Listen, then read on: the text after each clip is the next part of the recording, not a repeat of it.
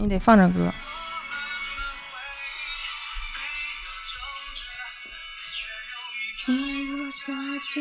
哎，怎么跑哪去了？哦，在这。不是不是不是，我还没有尝够。我只能说你瘦了，只能说我胖了。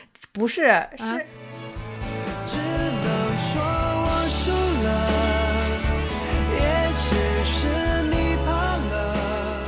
只能说我瘦了，我只能说我瘦了，也许也是许是你你胖胖了。人家真的唱的是瘦胖吗？是啊，是啊，是吗？风吹着白衬衫，快乐也像像满风的帆。哦哦哦，我不会唱。你随时可以去宜兰，到底是去依赖还是去宜兰呢？那么自然，不必客气。你随时可以去依赖，爱上谁不是一种交。他的就是周渝民的老家是宜兰，嗯，啊，就宜兰就我类、啊类似于我说欢迎你去安徽，欢迎你去甘肃。就听起来是不是感觉特别亲切？嗯，好客！好客宜兰。对他邀邀请我去依赖，嗯但是我以为他去他老家行啊，请你依赖也可以。啊，就是真的所以刚才刚才陈奕迅的淘汰其实也是，应该是什么来着？只能是我输了，是吗？对淘汰嘛，也许是你怕了，但是我们 还有很多类似的歌，还有那个比如说那个三分天注定，七分靠打拼。我听的就是七分烤大饼，为什么要烤大饼？还有那个宝贝，宝贝，我是你的大叔，一生陪你看日出。我我是你的的大叔。宝贝，你不是大叔你不是宝贝他爸吗？为什么是宝贝的大叔呢？这里有一个出圈了特别爱的朱大哥，我在唱什么，什么都觉得。原来原来你是我的朱大哥，你在朱大哥，对，朱朱大大哥哥，朱大好，朱大哥，月月月月说相声的时候唱的。天呐，我受不了！嗯呃，就好多这样的，还有那个就是呃《妻子之歌你可知马靠不是我真心，》，我你可知马靠，不知你不是我真真心。然后我听听的是一个芝麻糕，不如一珍惜，那我觉得你的耳朵有问题。也有可能，也有可能，的确是。你知道削个椰子皮是啥吗？削个椰子皮一，首非常有名的歌。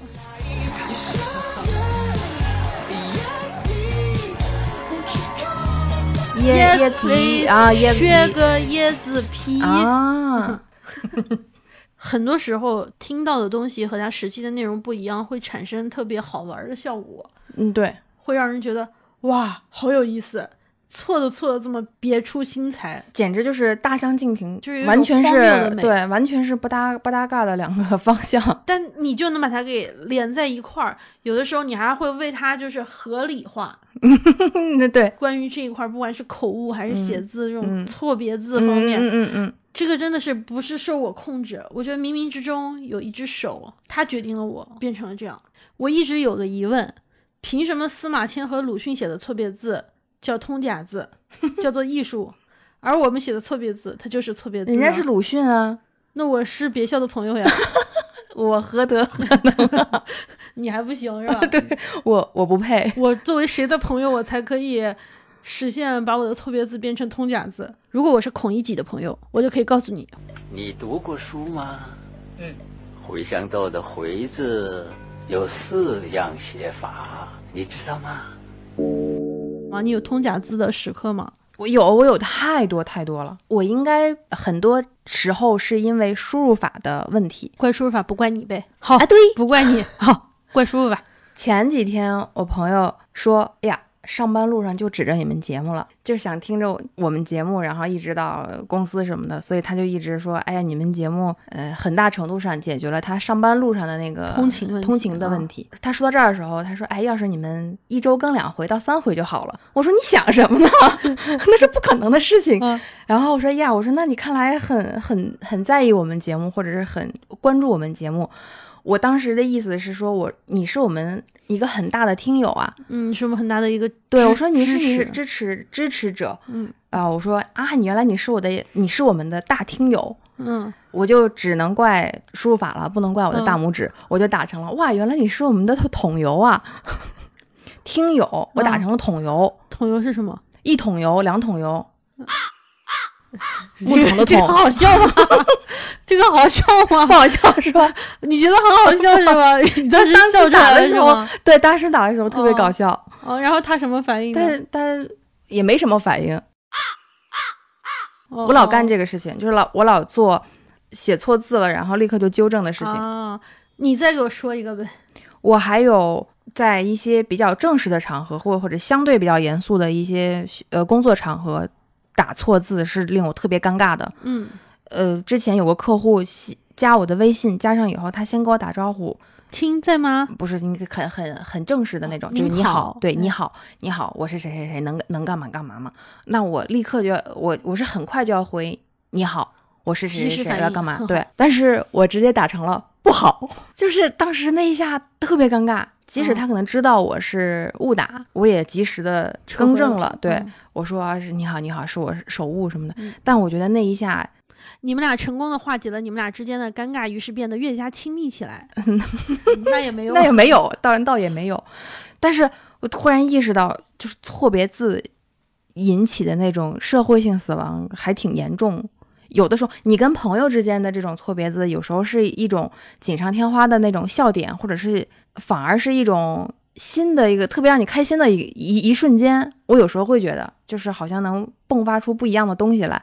但是如果在正式场合，如果你打错字，真的挺尴尬的。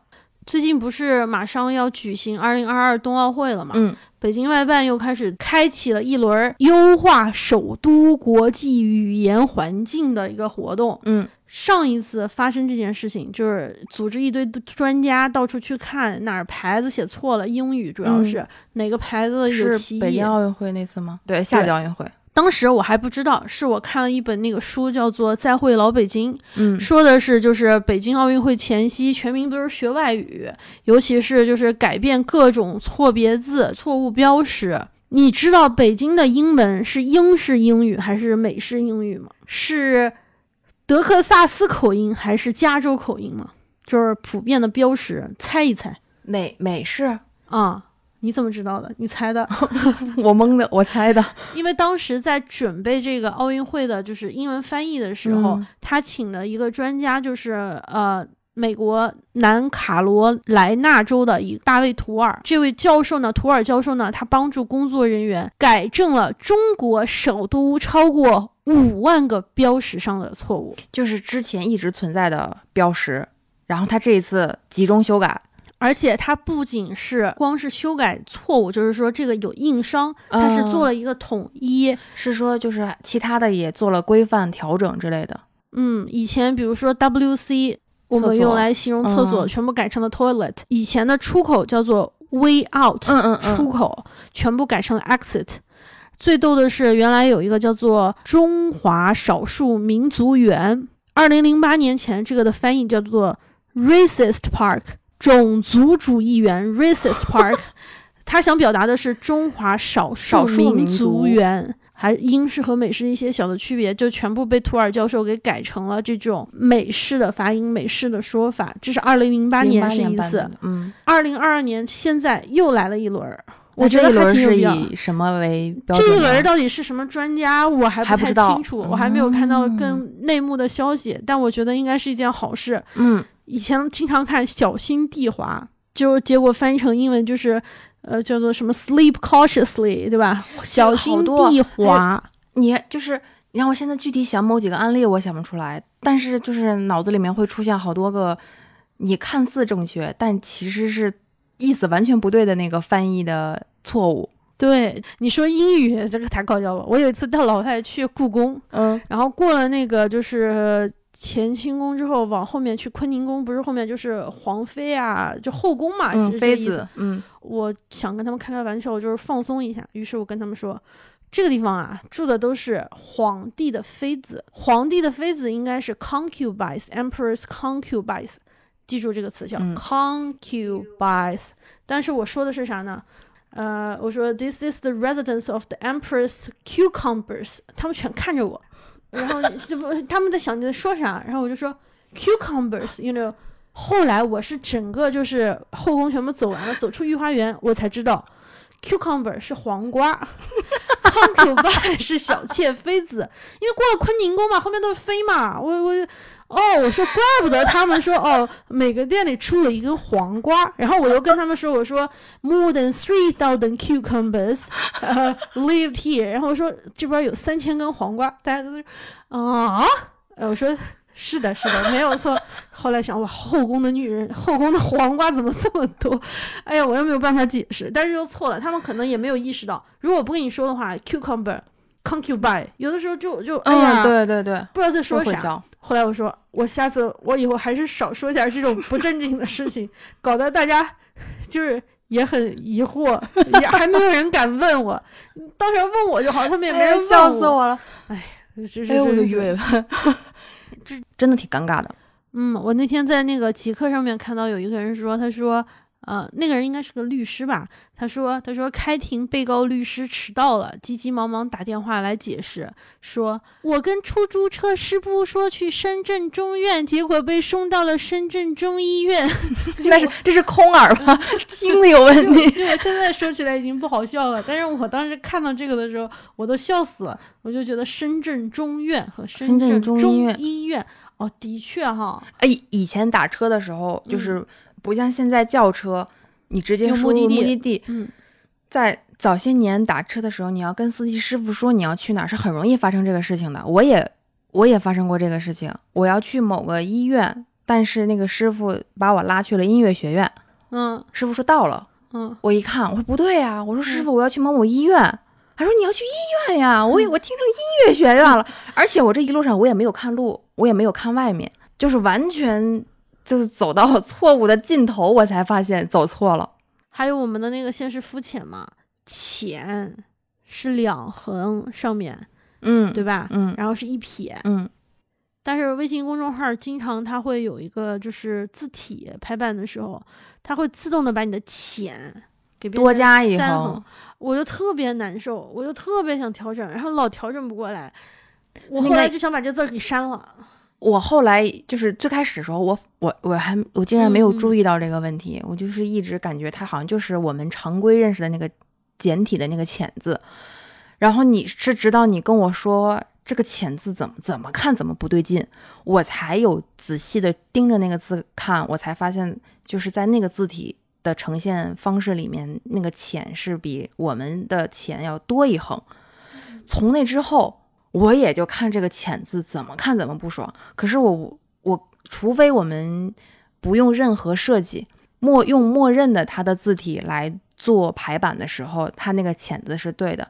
我也不知道是我们那个字体没有选对，还是我们有些功能没没操作对。我但凡用任何别的模式，比如说修改一下字体的大小啊、行间距啊、字间距啊，或者是换个字体什么的，那个“浅”字就变变变成加一横的“浅”，然后我也就尽量避免，就是在文章里面有“浅”字。一旦你意识到了，它真的太扎眼了，就跟苍蝇一样。对，一旦你意识到，就通就因为它那个公众号不是有一个识别错别字的那个功能吗？对嗯就那个功能每次用了我就心痒痒。我就觉得这种这种错别字真的是特别日常，老写错别字。我有一次是跟我的一个异性朋友嗯聊天的时候，我们准备要去约顿饭吃，嗯然后我就在网上搜一些我们没有去过的餐厅，说嗯要不要尝试一些新的东西。其实我们俩关系已经算比较近的了，呃，就是说话一两个字，如果你打错了，还是会很怪。嗯我在跟他截图一些餐厅，我发给他的时候，我就说，哎，这是我随便搜的一些餐厅，你看合不合适？或者是你你想吃哪一口，你告诉我。但是我打成了您，我说我截图了一堆餐厅，我发给他，我说这是我找的，我觉得还不错的。我的意思就是你可以在这里面选，如果你觉得这些不可以的话，你你推荐别的。我就我的意思就是，要不是要是你还想吃别口的话，你就再推荐几个。我打成了您，打完那个您之后，我还没有意识到这个问题，是他回给我，他说他说谢谢您，就这个吧。谢谢您，哎呦，我我说哎呦，我说我输入法打错了，我说我这大拇指啊，就瞬间那个语气就变味儿了。是我说还是你想吃哪口，我是这个语气。但是如果我把你变成您，就是要还是您想吃哪一口啊？请安了，老爷您想吃我立刻就在跟他说，我打错了，我打错了，你你不要介意，不是我不是故意的，我觉得是应该你介意吧？可能是我介。他说他说您客气了，嘿，您客气了。有一种错字是能挽回的错字，就比如尤其是我们现在有微信打字、电脑打字，你你有撤回的几率，你有撤回的机会，然后你也有解释的机会。在很早之前，错字有的时候是挽回不了的，那个是非常严重的失误。早些年在杂志社实习的时候，杂志的最后一道工序也是最重要的一道工序，是校对。校对的时候，经常会请一些德高望重的老前辈来，当时都是戴着老花镜的老师们，抱着一摞书杂志来，然后我们毕恭毕敬的让。挪开一个工位，然后让老师坐在那儿，就一个字一个字。当时真的就是一页一页，边看边勾选，你这个字用的对不对？不光是错不错的问题，错已经是最低级的错误了，就是这个错误本来不应该犯。但是你也会犯错误，就是你输入法的惯性会让你打错字，然后你自己还不自知，就像我们聊天时候发生的那种情况一样。还有的是你用用词、用字写句子的那个逻辑对不对，它也会纠正出来。那一刻比就是在下硬场之前，那是最让人胆战心惊的时候，大大大家都要小心翼翼的等着老师们的宣判，对宣判和反馈，你这个问题大不大？你这问题严不严重啊？还是可以下场了。那个时候就觉得这个错别字的问题是真的很严肃和很严重的一个事情，就真的不能马马虎对待。有的时候我打完错字，我会立刻反应过来，我就会立刻把正确的字再发过去，这样就显得我特别的严谨和积极。就是哇，好我知道，厉害！就知道我打错了，但是我立刻能纠正，嗯，一旦印出去了，呃就像我们说那是挽回不了的。比如说我们有一期节目里面把王王维维的鸟鸟搬家了，对，咱们只说现在只说正确的，叫鸟鸣涧，时鸣春涧中，我们当时就说成了鸟鸟借鸣，当时就说说错了。嗯那一期节目我不可能为了那一个再重新录，它的声音就不一样了。，对对对，虽然我们后来致歉过一次，嗯，但是它一旦错了，那它就是存在，嗯，我也不想再改了，我不想把那那那一部分给删掉。嗯嗯嗯，我觉得的确是犯了错，哎，就要像记吃，要记打。对，就像以前的杂志或者是报纸的下一期会专门有一个位置刊登说明，这个说明是上一期某某一期第几行第几页第几个字错了，以此更正。还有读者来信说：“哎，谁谁谁，你们那个写错了。”对，，那是早年的挽回挽回的形式，如今的挽回形式就是再录一期节目，再解释一下。不，我们已经解释两次了，你看这诚意。在我们最开始的那一期的下面的留言，因为是更新的嘛，总会有人不断的提醒我们，挺好的，对，挺好的。很我们说的那个错的那个，我们就不要再提起了。但是那个错的那一段真的很洗脑。时鸣春涧中，时鸣春涧中，鸟鸟鸣鸣涧，时鸣春涧中，鸟鸣涧，没错儿啊。哎，我们真的特别不专业，而且特别扫兴。说听了一堆东西，结果来了一个这样的小的错误，你会觉得哇，好扫兴啊！其实 说不定还是件好事儿。错别字有的时候还是能够挺，就是拉近彼此的距离，如果不是特别严重啊。你知道程序员不经常有那种 bug 低 bug，、嗯嗯，我就觉得他们的这个 bug 跟我们的错别字特别像。他们有，他们如果有一个 bug，他这个东西就没有办法往下走，他这个逻辑就不对，对走不对就卡在那儿了你就会觉得，哎呀，怎么出错了？即使我写字错了，我这还能继续看下去。哎对，但如果比如说程序里面某个地方错了，我这个页面我下一个地方就没有办法继续了。嗯，我之前有看过，就是同事用那个字符打了一个呃叫做雍正，嗯因为他们说雍正专治八阿哥。好冷。好冷。还有就是，我之前发现网上有好多卖那种道士画的符，嗯帮助什么年轻的女孩儿、男孩儿求姻缘，嗯帮助什么求事业、面试啊，各种。他们好像也是从网上看到了一个图案，照葫芦画瓢，画在了一张黄黄色的纸签上。有的时候是画的是错的，如果你没有练习过这个符，张天师的符，你就会变成王天师的符。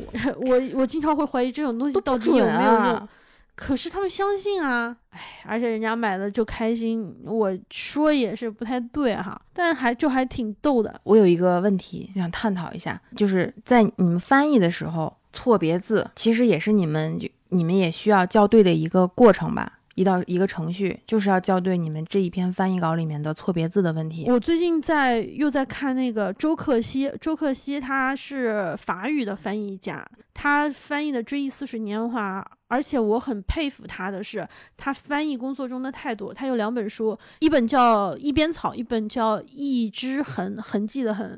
这两本书里面，就《一只痕》里面全部是他的手稿，嗯你就能看到老先生他们原来翻译的时候，全部是密密麻麻的手写体，然后打上圈儿，插上叉，红字儿更正的痕痕迹。一边草里面就是全是那种翻译的趣事，里面也提到了一些，比如说翻译的时候的一些错译，很简单，好像是我记得它里面有提到《老人与海》，开头是老人叫一个孩子去 play baseball 打棒球，结果翻译出来。呃，张爱玲的版本和吴劳的版本当时翻译的就是打棒球，海关当时一九七九年的版本翻译的叫玩垒球。垒球其实是不一样的，它是大一点，但它是软的。还有一个版本是把那个 play baseball 翻译成了打篮球，就觉得哦，《老人与海》这么有名的这么几个译本，还是会有这种种种错误，嗯你看不见的。据说就是眼动啊，有的时候就是会自动的忽略一些，这好像就是那种大家来找茬儿。嗯嗯，真的不好找。有些还不是这么明显，比如说刚刚就是我说的这种各种球，它的发音不一样，垒球、棒球和篮球不一样。嗯。我想到了一种错别字，先说字吧，然后再说我们说的那那部分。字有时候真的是我刻意去看，我刻意去想这个字用的对不对的时候，我才发现这个字真的你用的有歧义。比如说我之前会无意识的把戴眼镜的那个戴，我会我打携带的那个戴和穿戴的戴，我都会打，我没有意识到问题，我觉得都可以。嗯，但其实戴眼镜、戴帽子、戴这个，你爱戴的戴对应该是嗯爱戴的那个戴，不不应该用携带的那个带子。就是我平常是会忽略这些问题的，但是如果你严谨的去看你每一个字的用法的时候，其实是你完全用错了。我的个人的分分辨词语的这个能力高峰是在高考。啊，对，高三语文。嗯，自从那个之后，我的这个语文就水平是那个逐直线下降，尤其是互联网时代，我都快被要 被各种就是缩写啊，我我我要被缩写搞懵了，我都好多缩写我都不知道是什么意思。我在哪一刻觉得自己变老了，就是已经看不懂这些，我得去搜了。啊。我也是，最开始有人说 J C K 的时候，我是不是直接问你 J C K 是什么意思？人家说的是 GKD，哦，G K D。那 J C K 是什么？J C K 我也老老遇到过，J C K 还 J K C 啊哪有这个？这个是什么？J C K 有我我在看一些帖子的时候，老有人说 J C K 是一个比较激动的语气词，感觉像。滚出科。啊，滚出去，滚出课，出课。对你说的，你说的 GCK 它也是一个，他说是那个云贵或西南地区、川渝地区会说出去会说出课，啊，你出课嗯，你出课出课出课，啊，然后所以嗯滚 J 出 C K 是滚出课。嗯，我最早听的是 J K D，现在我知道 J K D 是什么意思了。我嗯当时直接是问你啊，J K D 是什么意思那一？刻我觉得你老了，对，然后你说人家说的是搞快点嗯，哦，后来我知道了。然后直到前段时间，英泰问我，我爱人问我 Y Y D S 是什么意思？我说那咱俩也差不多，我终于可以给你解释一下 Y Y D S 是什么意思了。就是的确是跟不上普通的这种语言。当我们身边没有人用这种语言，在我们十几岁的时候，最流行的是什么？火火星文啊，名字不好好写，中间加一个符号，用啊繁体字或者是字符，对字符各种符号来，但是你都能看得懂，但它确实不是正规字儿，就是不好好写。还有那种火星文或者是非主流字体的生成器，取网名让他一键帮你变成很炫酷。我现在再回头看看，好傻哦，就觉得那个时候好傻哦，但但也很好，很可爱，一代人的记忆。所以那个是现在，所以我也能理解这些缩写文化，也嗯就是我们当年的那种火星文文化。这东西不仅在比如说大陆，在香港，或者是在在台湾，在国外，在不管是美国、欧洲，大家都有这种年轻人会创造出自己的语言，，嗯嗯，就开始用颜文字去代表自己的心情。我们中国还有包括日本，好像经常会用那种长长的脸，一个括弧，然后中间是一个表情来表示，呃，是横着看的，嗯是亚洲人，就东亚，我们表达颜文字，呃，啾咪啾咪，就那种感觉。国外呢，它是正好是倒过来，它比如它它一个冒号，嗯一个半括号，嗯他的脸是翻过去的，他的颜文字是竖着的，就是要你要逆时针九十度去看它。你你你懂我的意思哈？就是是的，我知道。你你得去翻译嘛。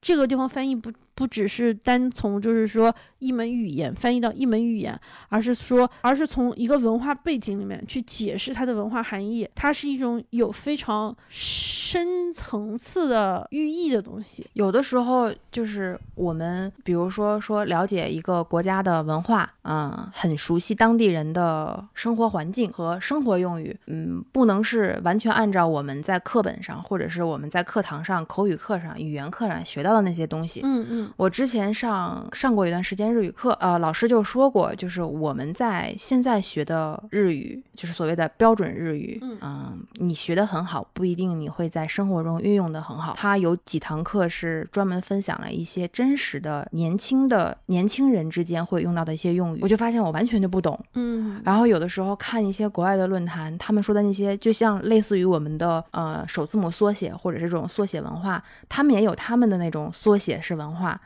嗯我之前是看一些综艺才了解到，如果你不了解这些东西的话，你只凭你自己在课本上学到的那些记忆，其实好像也不也不是完全能够融入到他们的那个圈子里面。是只是了解了这些他们独创的这个时非常有这个时代当下这个时代的一些很有特色的语言，我觉得可能才是你融入到呃入入乡随俗的一种说法吧。对，我觉得不管是字，包括字体，它都是有这种意识形态和政治内涵的。嗯呃，我不知道你身边有没有一种人会坚持用繁体字，然后他会觉得繁体字是正体字，然后也会有一批用简体字的人说，你们凭什么用繁体字？你们不哦就是为了装的有文化吗？其实不嗯是，就是只是大家不同的选择。有些人就是单纯的觉得繁体字写出来很好看，嗯有些人就是习惯了用简体字，对于有些人来说就是有意识形态的。如果现在在大陆地区某一个广告商出了一个广告，用的是。繁体字，你会嗯，但是同时名创优品还有一些比如说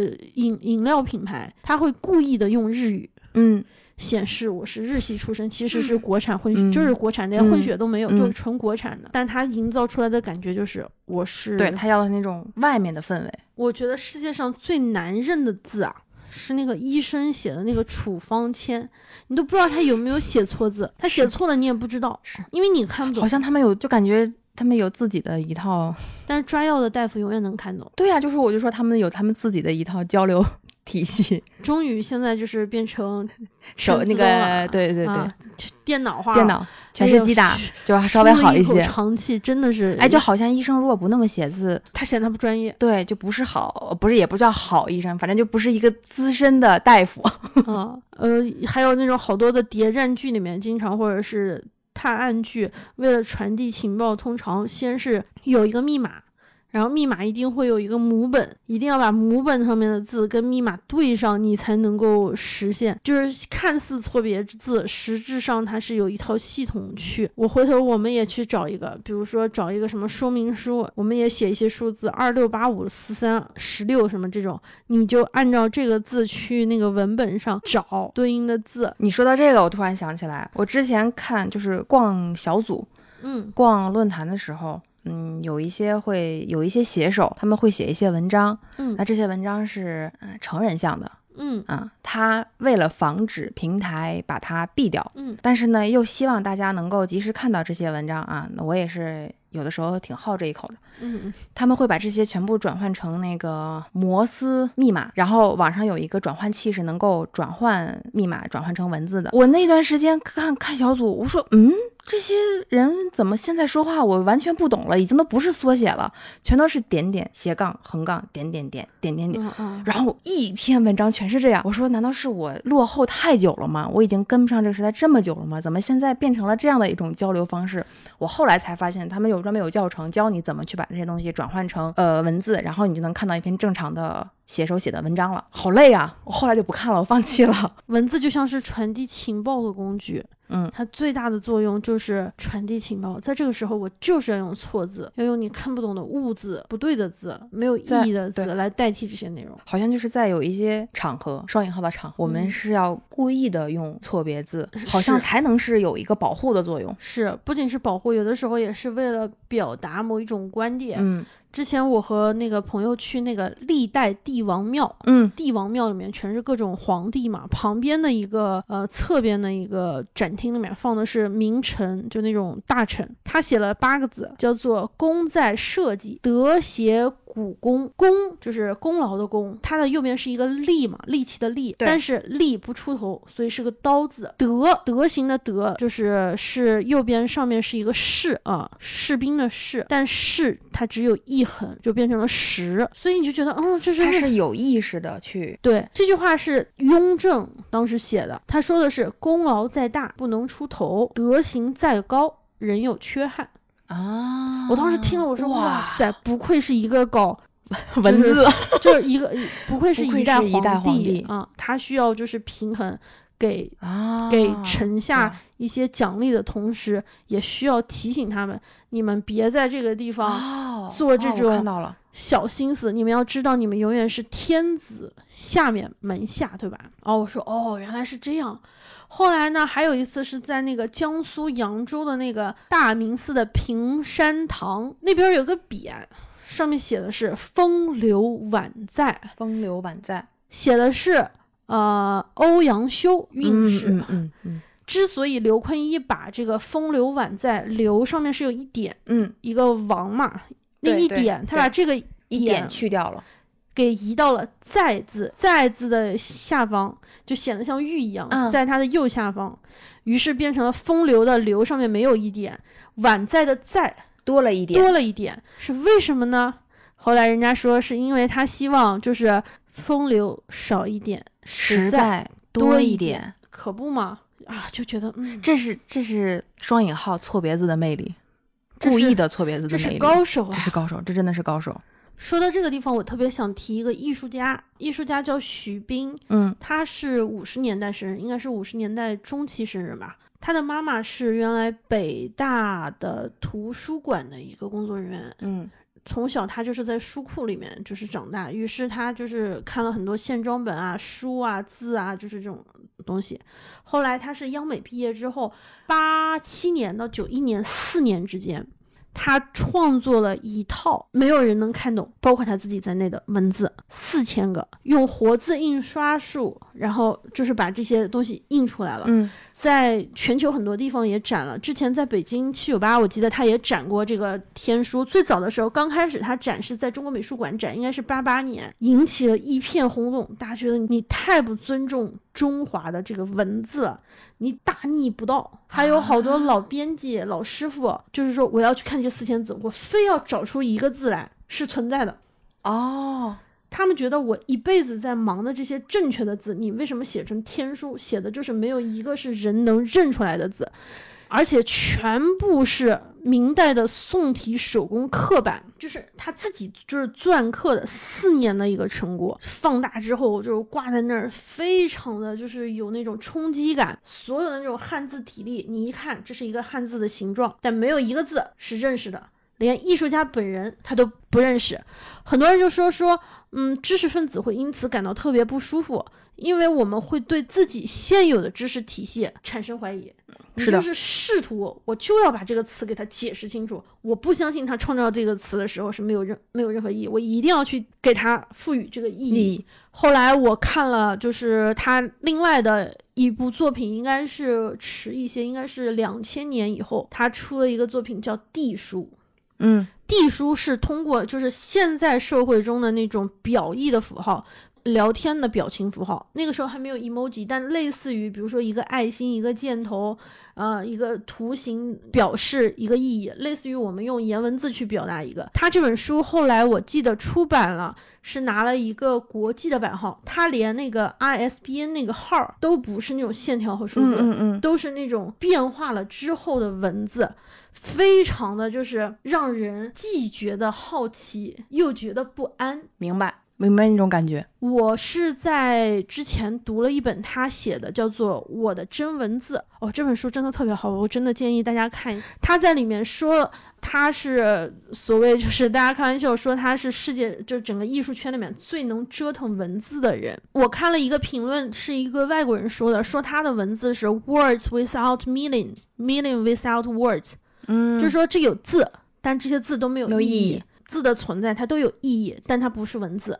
徐冰自己说：“他说，二十多年前我做了一本包括我自己在内没有人能读得懂的天书，现在又做了一本说什么语言的人都能读懂的地书。事实上，两本书截然不同，却又有共同之处。不管你讲的是什么语言，也不管你是受过什么教育，他们平等的对待世上的每一个人。”天书表达了对现存文字的遗憾和警觉，地书则表达了对当今文字趋向的看法和普天同文的理想。我知道这个理想太大了，但意义在于试着去做。哎呀，我看着这个应该是地书那一篇的那个开篇吧，哎，看得我头皮发麻。我觉得徐冰的所有的这种做法，看上去就包括这种错别字，因为是说错别字说的，他写的那些字完全你不认识，但是你知道 words without meaning, meaning without words，就是特别打动我。然后你再去看他在创作这些文字中中间的那种过程，他在写文章的时候，他说别人看到他，他还会用中文去写英文。他后来有一个叫做英文方块字，嗯他用方块字的形式去表示英文。你看完了之后，你会觉得，哎呀，就是特别神奇。你忍不住，就像就书里面说一样，会有人称赞他是天才，嗯但他说不是，我只是劳模。我当时就觉得特别好笑，但我真的觉得这本书特别好。他对于这种文字的梳理，就是你看似错，我并不是错。看山不是山，看水不是水，看山还是山，看水还是水。啊，我觉得有一有一种中国的诗意在里面，又有一种辩证，我说不清楚，但我好喜欢这一套。就是当时我们说到错别字的体系，啊，我我满脑子都是那个展览带给我的那种感觉，震撼。我觉得真的特别好。我很佩服两类人，嗯一类人是编字典的人，对于字赋予这个字意义。编字典可挣钱了，商务出版社到现在为止，那个那么盈利，就是因为他们手上有嗯字典。就是编字典的人，他们赋予每一个字多少笔划、多少意义，最基本的意义。，对嗯，多少可能有些字有多音字啊，会有别字，嗯，或者是由这个字引延伸出来的同义字、同义词造句。我觉得做字典的人很性感，我的一种某一种理解的性感，尤其是嗯就是各类字典。当时是我一直认为编字典是一个很枯燥的事情，压力很大，啊很繁重的一项工作，它是一个很巨大的一项工程。嗯我在看完《编舟记》那本书和它的改编的电影之后，我觉得这个工作的确很枯燥，也很乏味，很无趣，嗯但是又很性感。性感，这是一类我很佩服的人，就是他们真的用用这一生、这一辈子就在做这一件事情。可能有些人他是要需要继承式的，一代一代人才能把这一本字典编完。另一类就是像你刚，我是听你刚说的这样嗯，在他在创造字和嗯一些创造意义，对嗯。创造字和理做解字的方式，对，还有字体的设计类的设计师，是他们通过对各种字体赋予，就比如说我们会在一些设计的产品或者是一些呃物品上会看到有一些字体和我们常规认识的字体不一样，它做了有一些小的变动，它不是我们字典里面用的标准用字，但是你觉得那个字改编起来就很改编的就很好看，就很微妙我。想到原研斋给小米设计的那个 logo，啊，对对那也是一种字体设计的啊、呃一种吧，就包含那个吧，包含就是嗯这些所有的对于字体的变化和研讨，还有钻研，还有他对于字体的思考。我觉得这一类人我也特别佩服。双引号的错别字、嗯不是我们常规该写的字或者该打的字，但是这种字就是特别有魅力，让你一下是就能 get 到他在告诉你什么，他在传达什么，对甚至他不需要传达，嗯这也是它的意义。它存在就是意义。对，嗯，你说的就是这种这种一种是嗯、呃比较踏实，在建立这种地基的人，另外一种是让人们看到云彩和星星的人，就是不一样，但都特别的让人觉得心生佩服。我有的时候就是我也我没有就是学过或者是做过很相非常专业的那种设计类的工作，或者是学过这些课程，但我很喜欢看嗯，关于字体设计的一些书，或者是看他谦虚了，们视频。你谦虚了，啊，不不不不不，别别，真的是谦虚。经常看 Popeye，我就想尽可能的想去跟他们一样去感受他在做这些字体设计的时候，我能感觉到的，尤其是因为我们毕竟是中文字最最常使用的一类嘛，我们对中文字是最最熟悉的，所以我觉得中文字体的变化是特别有魅力的。后来从这个地方延伸，就是你用中文造句、写作、写文章，然后用的、对去理解东西，去理解任何事情，我觉得也是一个特别美妙的一个过程，就是由字体嗯本身，然后把每个字每个个字组组合在一起，成为一个句子、一段话、一篇文章、一部小嗯说，就是那种为什么老说哇，这是中文的魅力，这是中文的魅力，我觉得就在这里面体现，也是我们要聊错别字。我就想到那个余光中有一篇文章，嗯，他是在讲中文的常态与变态。对说的是那个翻译腔那件事儿，对对对，哦，那篇文章特别经典，嗯这篇文章就我可以就是嗯希望嗯大家去读啊，贴出来大家读。我只是从这里面列举几点，就是让我有想让自己反省一下的几个点。他在说有一些我们说的中文，包括我们写中文的一些写作风格是西化非常严重，是，嗯，而且他这篇文章是写在应该是七九八零年代，对那个嗯年代，嗯你想距离现在已经过了很久很久很久了。是，但是其实我们我发现也没什么改变，我们有一些嗯用语依旧非常西化，甚至有一些地方很日日式中文和西式中文。是，他在里面举了几句话的例子，我没有看到这个例子之前，我没觉得是有问题。嗯当我看到这个例子之后，我发现原来我们受影响会如此之大和之深。请说，他说，他先举的例子，就是、嗯昨晚的听众对访问教授做出了十分热烈的反应。嗯，你觉得这话没什么问题吧？这话听起来会有一点稀释，但昨晚的大家能理解，对，能理解。嗯昨晚的听众对访问教授做出了十分热烈的反应，嗯然后他说这句话为什么要这么说？嗯其实他可以说成昨晚的听众对访问教授反应十分热烈，既缩短了这句话的长度，又减少了主动和被动的那个关系他。把做出了十分热烈的反应，直接变成了反应十分热烈。对，被动变主动。我记得他说过，他在里面应该是提到过，说英文里面有很多 do 做嗯，做什么做什么做什么，中文里面就相对表达的会比较的具体一点。他不会用一个做来形容很多事情，而是具体到做了什么事情会用相应的这个词。嗯，这个这个会有会有一这种感觉。他他这个部分我是我是认可的。嗯对，就是这一部分，我并不是说我就是第一种说法嗯是完全不对的，嗯我觉得我日后也可以继续用，但是这种现象，我觉得就就是很很值得拿出来去说一说。嗯然后他之后提到了一个观点是，我们现在很喜欢用的，你说的，我想起来了，我们就是那个白勺白勺的，对对对，嗯我我想起来，就是我们在呃有有当时有一个文，我们当时学语言学有一个统计，就是嗯。一篇文章里面的、的、的三个的、的、嗯。的，还了嗯出现的嗯。频次，嗯。在不同的文体里面，嗯，出现的语的语文字的频次不一样，代表了你这篇文章的风格。和它的一个精炼程度，海明威曾经就是有人开开玩笑说，如果把某某人的文章扔到洗衣机里面，甩出来全是酸水儿；把海明威的文章扔扔到洗衣机里面，基本上出不来什么水。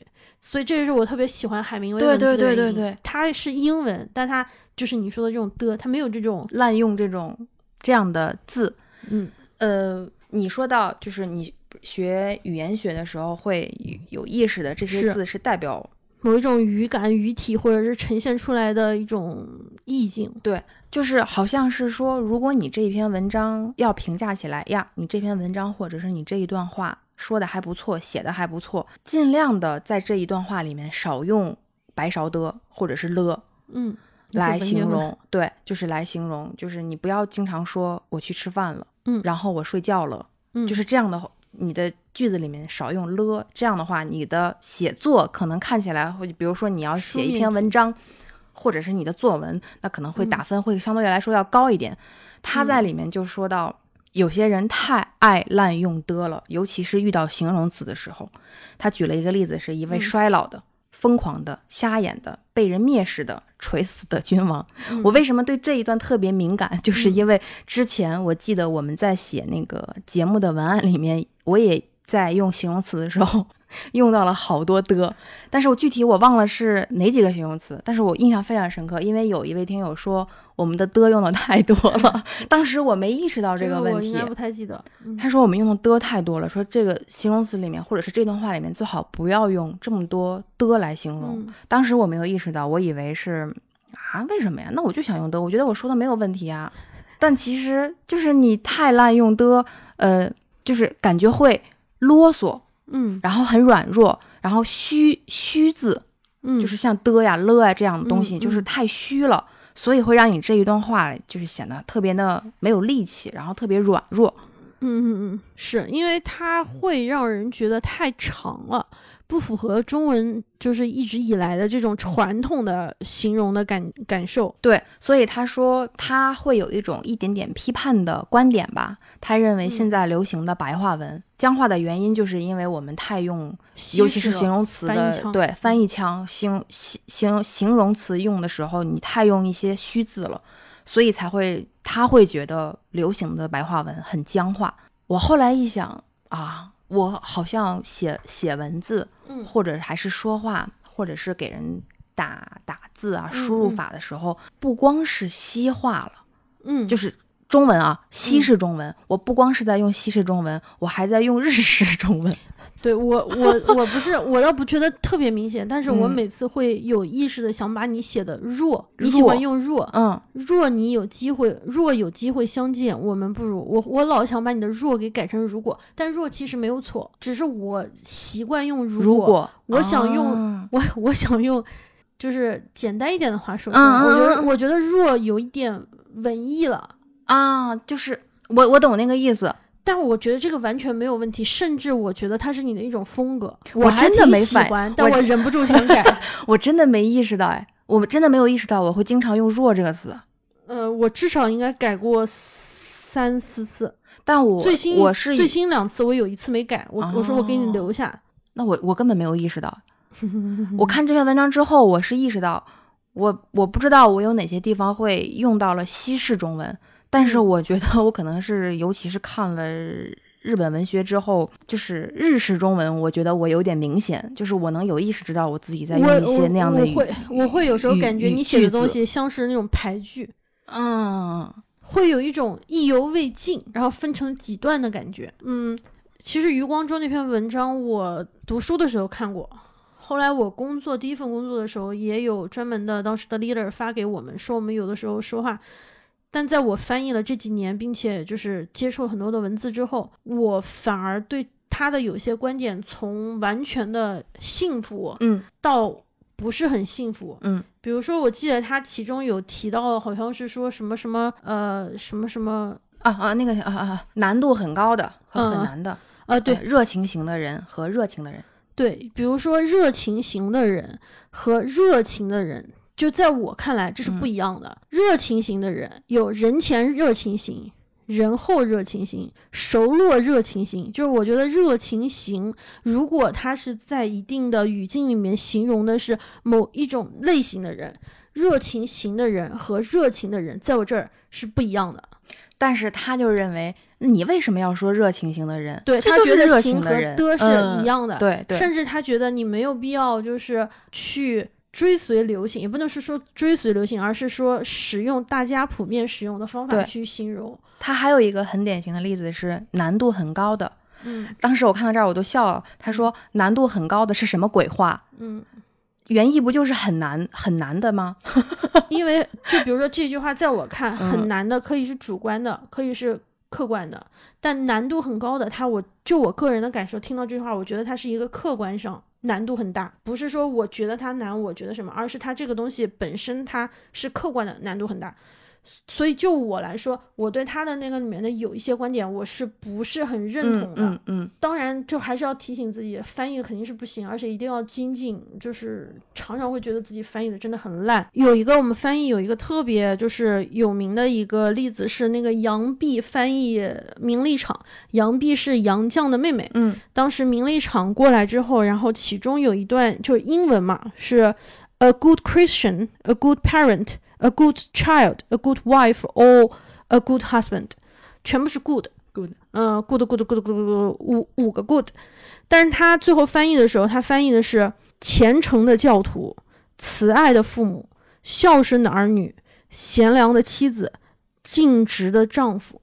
这个后来在我们学翻译的时候，就哇、你看，把一个 good 翻译成花儿了对五种不同的含义。多好呀！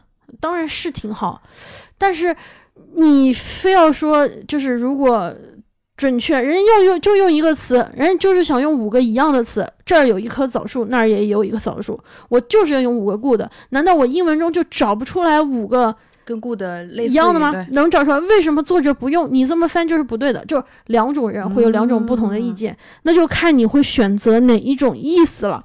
我觉得余光中的这个问题就和这个是一样的，你是怎么看？你觉得把一个 good 翻译成五种花好，还是觉得作者用了五种，所以我必须要用五种嗯，我就是想要这种一棵枣树又一棵枣树，再一棵枣树，还有一棵枣树，最后还有第五棵枣树。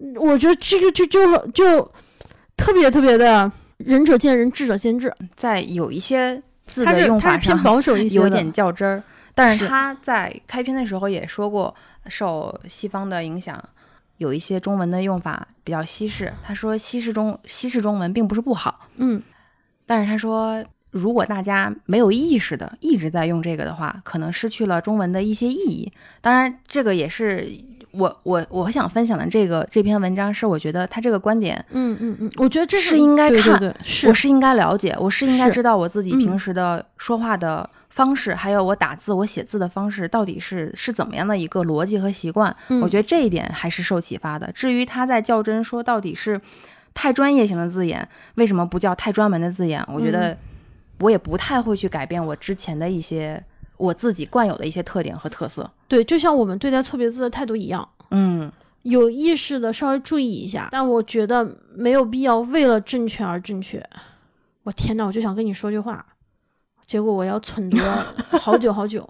我我我要我要摸清这句话的逻辑，呃，主语还是呃谓语，还是被动还是主动，然后我要少用得体的，那我可太累了。哎，但是我们说错的，我们一定要改。就对对对对对对，比如嗯说当年我们说的王维的 鸟鸣涧，对鸟鸣涧说对了吧？是对了，时鸣春涧中，对我们难道是靠实名春涧中才能记得鸟鸣涧吗？对时鸣春涧中，这个就真的我觉得就是我们是要注意的，错了要改，而且需要就是强化自己的记忆。对，但没有必要上纲上线，因为别人写了一个错别字，我就飞给你。别人开开心心发张自拍，你跟人家说美女，你这个字写错了，那 G C D，是这个吧？对，是 G C K，K，嗯，就是这意思，我这叫什么？现学现用。就是这意思。我们俩其实了解的还是比较浅，就是对于就文字啊，或者是这个，他如果是学习语言学，或者是啊、本身是做文字字工作设计，的，嗯，他会有更深刻的理解。我们是从很浅的角度聊了错别字，对于我们的文字跟对的一个感受。感受和一些影响，还有一一些启发吧。至少就是我们会尽量的避免。咱们不立 flag，反正尽量吧。哦，对，这个 flag 不能立，尽量吧，嗯，尽量，嗯，少用，错误的明明确错误的说法，对，尽量少用明确是错误的说法。嗯，嗯，然后错了呢，我们就改。嗯，错了我们就改，那还能怎样呢？你看，今天是一期，今天是一期语文课谢谢老师，啊，下课，老师再见，同学们再见，再见，再见，再见，拜。拜。本期内容到此结束，谢谢你的收听。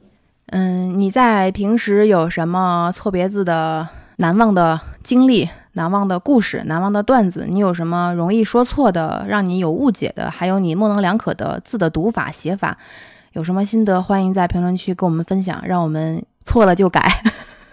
还有我们过去的三十多期节目中，肯定有很多的一些说的错误。本期我们敞开怀抱，欢迎大家提出宝贵意见。除了了明剑之外啊，有什么意见大家都可以提出来，我们以后也会多多注意，错了就改。好好，让我们保持沟通。共同讨论。